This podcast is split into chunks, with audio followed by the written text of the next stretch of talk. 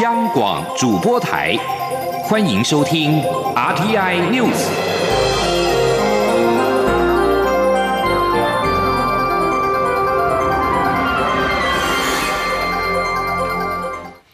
各位好，我是李自立，欢迎收听这一节央广主播台提供给您的 RTI News。近期国际车用晶片供不应求，多国政府都向台湾请求支援。经济部长王美花、国发会主委龚明鑫今天邀集台积电、联电和力积电跟世界先进等四家大厂协商，达成尽全力协助的共识，并将透过优化生产线、增加产能、提高车用晶片的供给率和其他客户协调产能等三大方向。不过，因为需求实在太大，评估供不应求的情况仍然会持续。记者谢嘉欣的报道。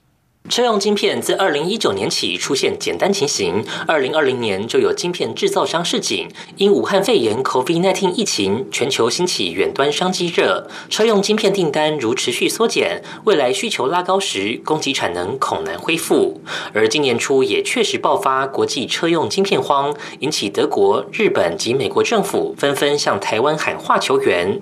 为此，台积电副总方淑华、力积电董事长黄崇仁、世界先进副总刘启光、联电总经理简山杰等四家台湾重要的半导体晶片代工业者高阶主管，应经济部长王美花、国发会主委龚明星之邀，二十七号赴经济部座谈，商讨解决之道。王美花在会后强调，车用晶片供应链庞大，源头的晶片缺货，恐导致末端车厂减产甚至停工，冲击甚巨。因此，会中已与四大厂商取得共识，愿意配合政府请求，尽力支援车用晶片，满足美欧日需求，来支持当地车辆产业链生产。至于做法，王美花指出，共有三方向。首先是厂商已开始全力优化生产线，尽量将百分之百的产能再往上冲刺一点点，超出百分之百的部分就尽量生产车用晶片。第二，则是拉高对车用晶片的供给率，也就是车用晶片客户若下单一百片，过往可能只供给八十片，现在则尽量能提供多少是多少。最后，则是要与其他产业客客户做协调，王美花说：“就是呃，哪些客户是愿意，比如说延后一点，或者是量少一点等等，做出来的这样的量呢，全部都来转供给啊车用的晶片。哦，那涉及到非常复杂的这个商业谈判。那他们也提到说，这样也要其他的客户要能够体谅，哦，要愿意。”啊，一起做这样的一个呃合作哈。才比较可能有比较大的一个进展。王美花也提到，美国、日本、德国官方都有透过外交管道关切车用晶片荒，厂商愿意协助是好的开始，但因这是长期需求，不是今天讲了就能够解决，仍需要一段时间。而此事也凸显台湾半导体产业在全球扮演非常重要关键的角色，有其重要性。至于台经院建议用晶片向各国换取武汉肺。肺炎疫苗，他则说这是两回事。中央广播电台记者谢嘉欣采访报道：全球车用晶片的产能吃紧，各国都纷纷求助台湾。台经院建议台湾以晶片换疫苗。对此，中央流行疫情指挥中心指挥官陈时中今天则表示，如果政府透过商业模式加速取得疫苗，指挥中心乐观其成。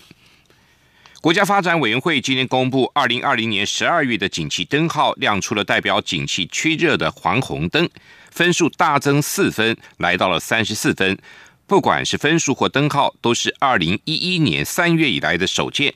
国发会分析，主要是金融面指标持续扩增，厂商信心回升，以及生产面好转，带动了景气的增温。记者杨文军的报道。国家发展委员会二十七号公布，二零二零年十二月景气对策信号分数为三十四分，较十一月大增四分。灯号亮出代表景气趋热的黄红灯。上次出现黄红灯是在二零一一年二月，距今已经有近十年的时间。国发会指出，景气领先及同时指标持续上升，反映国内经济增温。九项构成项目中，货币总计数 M1B、股价指数及制造业营业气候测验点皆由黄红灯转成红灯，分数各增加一分；工业生产指数由绿灯转成黄红灯，分数增加一分。其余五项灯号不变。国发会分析，主要包括这个月金融面指标持续扩增，厂商信心回升，以及生产面好转，带动景气增温。国发会经济发展处处长吴明慧说：“其实最主要是在那个金融面，哈，货币总计数跟股价指数这两块，哈，我们可以看到它都增加一分嘛。然后另外代表企业信心的营业气候测验点，厂商不管对当前或对未未来六个月，事实上对于景气的信心看好看好者是比较多的。那还有就是工业生产指数，工业生产指数这个增幅也相相当的大，指数应该创历年以来的新高嘛，哈。所以这个不管是金融面、生产面，或是企业的新兴面，我们从这几个面上都可以看到整个景气的好转。至于非农部门就业人数变动率，灯号续成蓝灯，是九项指标中唯一没有起色的项目。吴明慧认为，若看季调后的就业人数指标是上扬的，受雇员工进入率也是往上的，加上失业率也比十一月好，劳动市场仍呈稳定。不过，吴明慧也强调，武汉肺炎变种疫疫情肆虐，各国重启严格管控措施，恐限制全球经济复苏步伐。加上美中贸易及科技的纷争，仍有诸多不确定性。至于黄红灯能否延续及对一月的景气灯号看法，我们会说他审慎乐观看待。中央广播电台记者杨文君台北采访报道。俗称武汉肺炎的 COVID-19 疫情仍在延烧。中央流行疫情指挥中心今天公布，国内新增三例境外移入 COVID-19 确定病例，分别自菲律宾、缅甸跟美国入境。至于卫福部桃园医院的群聚案，今天并没有新增本土病例，已经连续三天没有新增加病例。桃园医院的群聚感染暂时没有扩大。疫情指挥中心指挥官陈时中今天表示，桃园医院的医护人员已经陆续隔离期满。将进行裁剪，裁剪阴性之后也会先回家，以确保不会交叉感染。此外，指挥中心明后天也将裁剪综合大楼三百零九位员工，并且预计二月四号再次进行全院的裁剪，确保医院的干净。记者刘品希的报道。布桃群聚感染疫情暂时止住，疫情指挥中心二十七号公布没有新增本土病例，这也是连续三天没有新增本土确诊。指挥中心指挥官陈时中表示，指挥中心持续回溯框列接触者，目前已达三千四百八十二人，都需要居家隔离。目前已经有一百四十三名医护人员隔离期满，裁检阴性。为了支援大量待裁剪的人数，指挥中心支援桃园裁剪货柜屋，一天最多可以裁剪六百到八百人。陈时中指出，根据前进指挥所的规划，隔离期满裁剪阴性的医护人员暂时先不用上班，等到院内隔离的医护人员也都裁剪阴性后，再让两批人力适度调换上班，确保不会交叉感染。此外，布桃的医疗大楼整栋都被列为高风险的红区。虽然综合大楼完全区隔于医疗大楼外，彼此并未接触，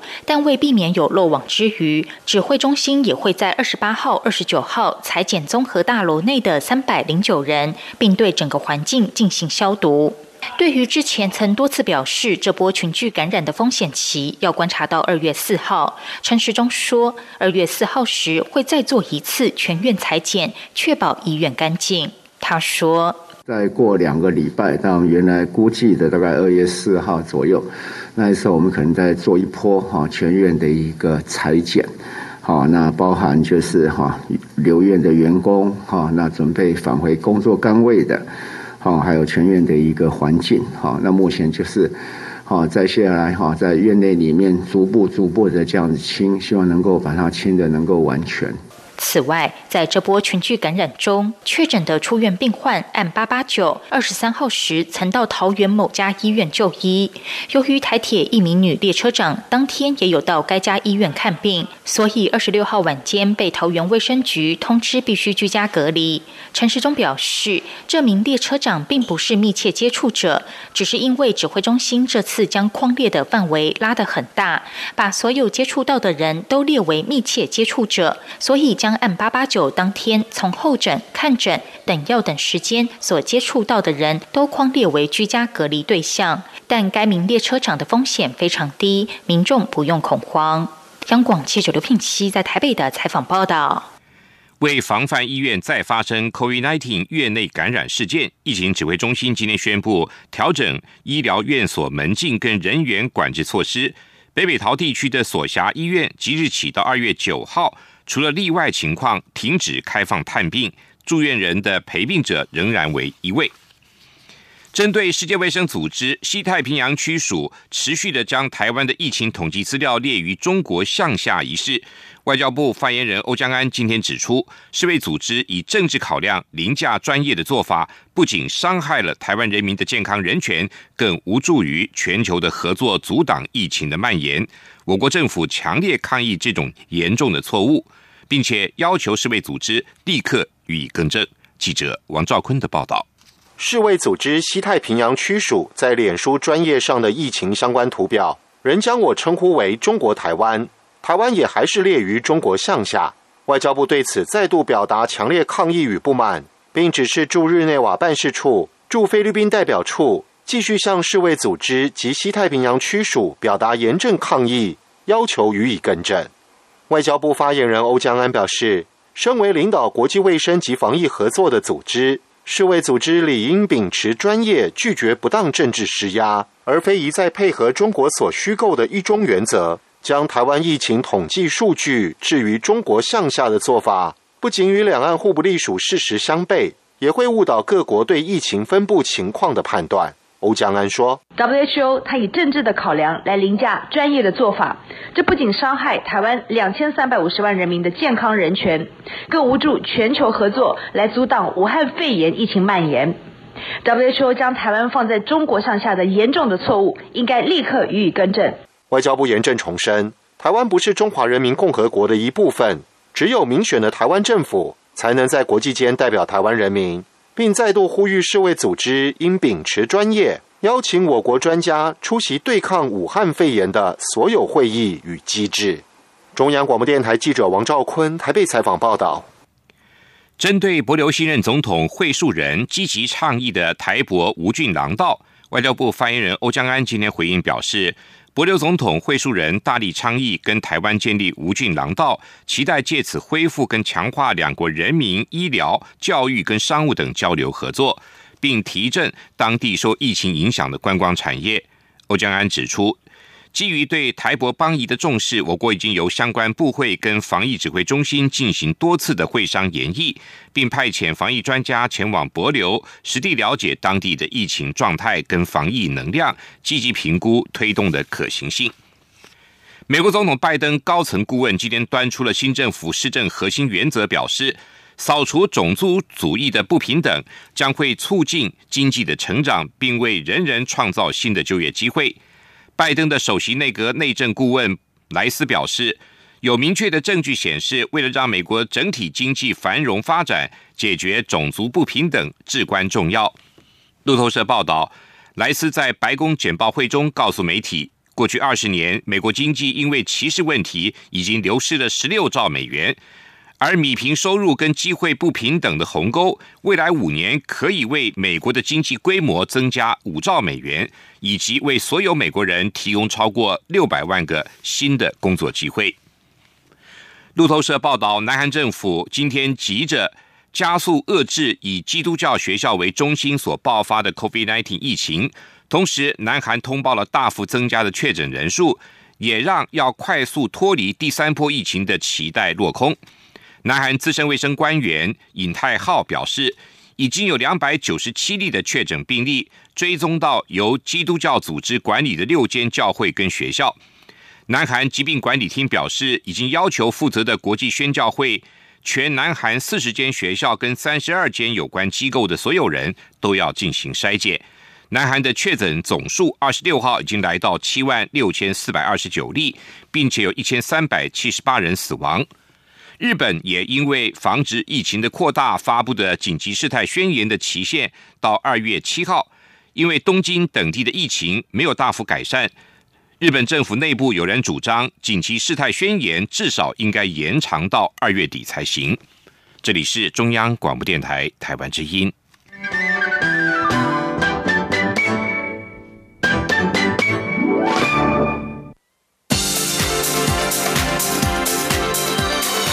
这里是中央广播电台台湾之音，欢迎继续收听新闻。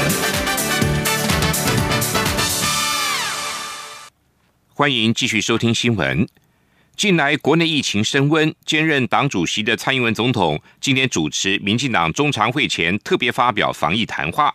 总统提出了三个关键，包括配合指挥中心的各项防疫指引。不分中央地方，同心面对疫情跟团结的意识，呼吁大家应该继续保持信心，相信专业就能平安过年。记者刘玉秋的报道。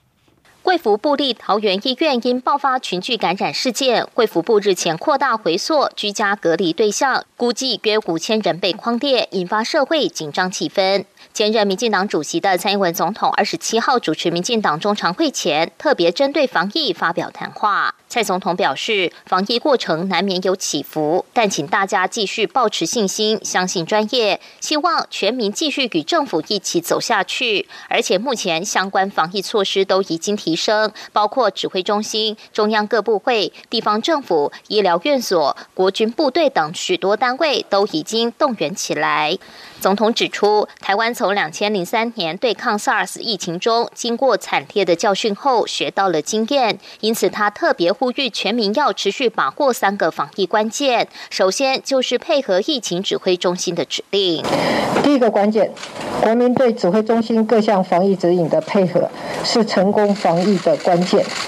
指挥中心会持续本于专业做出决策，也请大家务必要配合。总统也提到，第二个关键是不分中央地方同心面对疫情，中央一定会全力支援地方防疫，并且强化协调的机制。总统也指出，第三个关键是团结意识。他强调，这次桃医感染事件当中，社会上共同挺医护、挺桃园、挺第一线的防疫人员，就是台湾需要的防疫意识。总统表示，从钻石公主号、武汉包机、磐石舰到航空公司外籍。及时展翼，过去这一年多有许多的考验，但台湾都展现韧性，一路挺过来。而防疫是长期作战，必须互相勉励、鼓舞，才能克服难关。总统在防疫谈话中也再度向医护人员以及防疫国家队成员致谢，感谢大家彼此包容，一起守住疫情的防线。到现在，总统最后并强调，在这一个重要的时刻，他要呼吁全民持续落实防疫。才能确保健康安稳的日常生活。而面对即将来到的农历春节，总统希望全民在这段期间坚守住，大家就可以安心过年。中央广播电台记者刘秋采访报道。针对中国国台办以台湾开放来猪进口为由，宣布中国严禁台湾生产或转运的肉类产品输入。民进党发言人谢佩芬今天表示，希望中国不要以台湾议题做政治操作，这对两岸关系的发展没有任何帮助。记者刘玉秋的报道。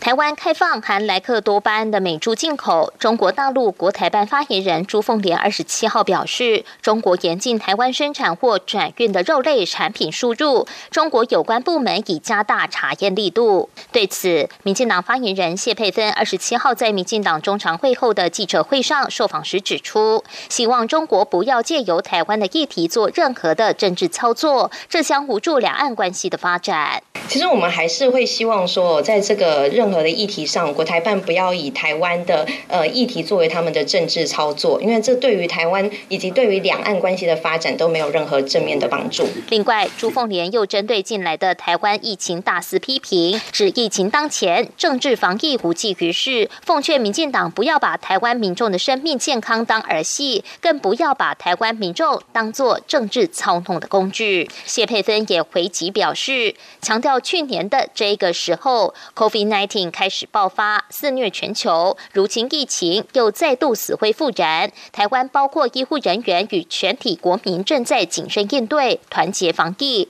在严峻的情势下，国台办一边借关心台湾的防疫做政治操作，一边又派军机侵扰台湾空域，这些干扰台湾防疫的作为。对两岸关系发展没有帮助。谢佩芬也呼吁中共当局应以全民健康为念，专心做好自己的防疫，对外不要再造成周边国家与区域的困扰。中央广播电台记者刘秋采访报道。国民党反莱猪和公投绑大选两项公投的第二阶段连数双双冲破了法定的二十八万门槛。为了提前达成连署门槛，国民党主席江启臣今天在国民党中常会喊出了要在农历春节前冲破五十万份的目标，终结瘦肉精猪肉跟铁笼公投的乱象。记者王维挺的报道。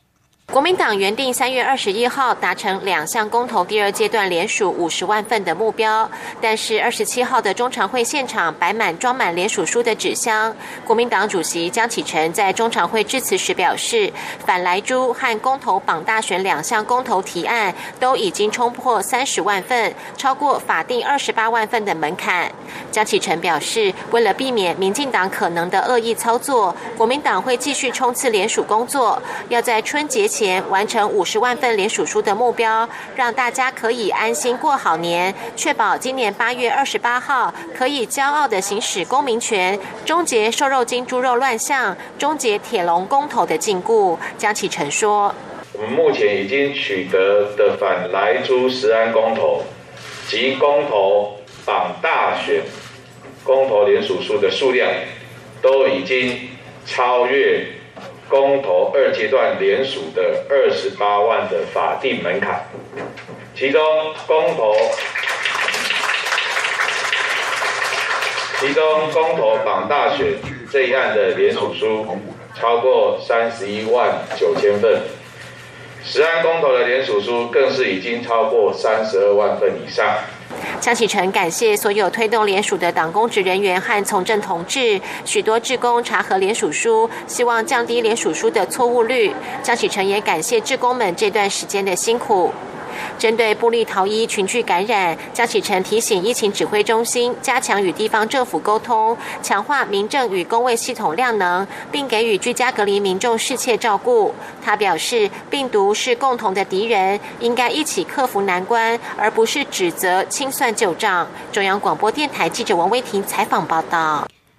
被誉为农业界奥斯卡的神农奖，农委会在今天举办了第三十二届得奖者跟模范农民的颁奖典礼。二十二位得奖者从三十一岁到七十岁，其中一位获得神农奖的农友郭章胜，他所种出来的咖啡豆还获得了美国咖啡品质协会高分的认证，排名世界第一。记者陈林信宏的报道。获得第三十二届神农奖的十位农民都是来自农业界的精英，包括吴成富、谢瑞玉、黄志宏、陈红如及邱金瑶等人，都是具备有机、产销履历等农产品安全验证，以友善环境方式耕作，并成立自有品牌，坚持生产安全农产品，呼应政府把关食品的政策目标，以及消费者购买安心农产品的需求。另外，面对农业转型的升级挑战，包括以智慧科技。管理提升凤梨耕种效率的陈应言，开发自动化及标准化单压饲养的吴宏基，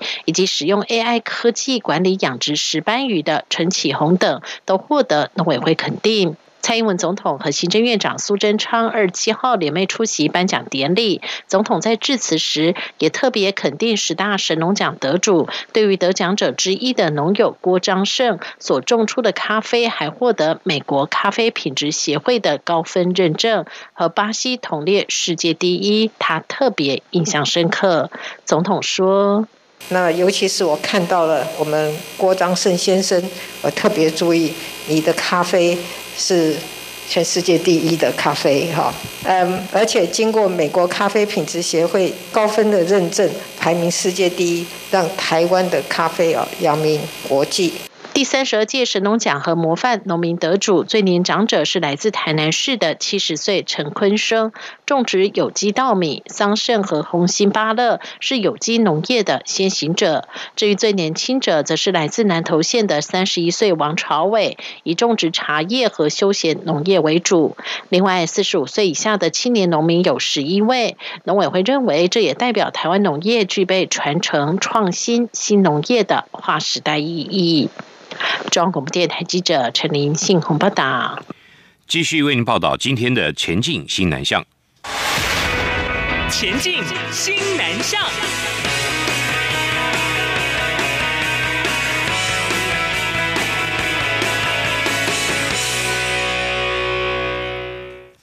我国的新南向政策造就了一位大马生荣获技职之光，他是就读东南科技大学的陈美月。在四年多前，发现台湾的外语导游人员专技考试新增加了马来语，又在来台旅游之后，看见台湾观光业的蓬勃发展，于是要决定转行，并到台湾读观光。大学四年的好表现，让陈美月最近获颁教育部的技职之光。他立志要在台湾当马来语的导游，并且发展具有观光潜力的穆斯林旅游。记者陈国伟的报道。目前在东南科技大学就读产业经营管理研究所硕士班的陈美月，原本在马来西亚学的是机械工程，并在当地从事机械绘图的工作。后来想要转换跑道，看到台湾的观光旅游发展好、服务好，因此在三十五岁的时候来台就读东南科大观光与生态旅游系。我来是二零一六年的时候来嘛，那时候刚好有马来语导游，之前没有，后来南向政策之后就有马来语导游这个证照。那我。想要来念这一块，然后我也了解到说，台湾的穆斯林旅游算是还没有很大的开发这样子，然后我觉得这个是有很大的潜能这样。他提到一开始对台湾的人文、地理和历史都很陌生，所以第一年没有通过马来语导游人员考试，是到第二年同时拿到马来语导游和华语领队的考试证书，隔年再取得英语领队证书，才在课余时间开始带团正式入行。我觉得我身为马来西亚人去带新马团是有一种优势，因为客人看到我，然后觉得哎都是我同乡的，然后大家就可以聊得很开心，然后我也带得很开心。陈美月在大学四年期间，陆续拿到十张观光相关的证书和证照，优秀的表现让她在学校的推荐下，获得教育部颁发第十六届技职之光的技职杰出奖。她开心地说：“真的没想过会得奖，觉得很棒。台湾的学校真的提供了很好的教育环境。”其实我对于台湾的教育，我以马来西亚人，我觉得非常的棒。就是我我会自己去做比较嘛。那我接触到的，我觉得他给我很多的资源，这样子。即使除了考证照了，我觉得证照只是一张纸，你还是有实际经验嘛。那像我念书这四年，我我们有很多机会可以参与一些活动，然后可以累积经验。陈美月说：“虽然现在疫情笼罩全球，但深信在疫情过后，观光业还是会很有发展。他在去年大学毕业后，接着读硕士班，将来会待在台湾当导游，并协助发展台湾的穆斯林观光产业。”中央广播电台记者陈国伟台北采访报道。区域全面经济伙伴协定 （RCEP） 通过之后，全世界掀起了投资东南亚的热潮。著名的投资银行家。蓝涛亚洲总裁黄奇源二十二号成立了东南亚影响力联盟，整合了许多东南亚著名的台商跟华商的资源，同时成立了东南亚影响力大学，全方位的打造台商前进东南亚的生态系统跟平台。黄奇源表示，东南亚影响力联盟是跨地域、跨领域的联盟，涵盖东南亚各地的华人精英。包括了越南、泰国、印尼、柬埔寨、菲律宾，还有马来西亚、新加坡、辽国跟缅甸等国家。另外，也包括了南亚的印度。其主要的目的有三项：第一个就是整合海外的台商资源；第二就是加速台湾和东南亚国家当地企业的合作跟策略联盟；最后一项就是从官方的角度促进产官学研。不同领域的对话交流跟实质的合作，协助落实政府西南向政策的目标、产业转型跟全球的布局。此外，东南亚影响力大学未来也将会针对东南亚有兴趣跟计划要开拓东南亚市场的企业负责人跟高阶主管，会开设一系列的领袖课程。以上这一节 RTI News 由李自力编辑播报，谢谢收听，这里是中央广播电台台湾之音。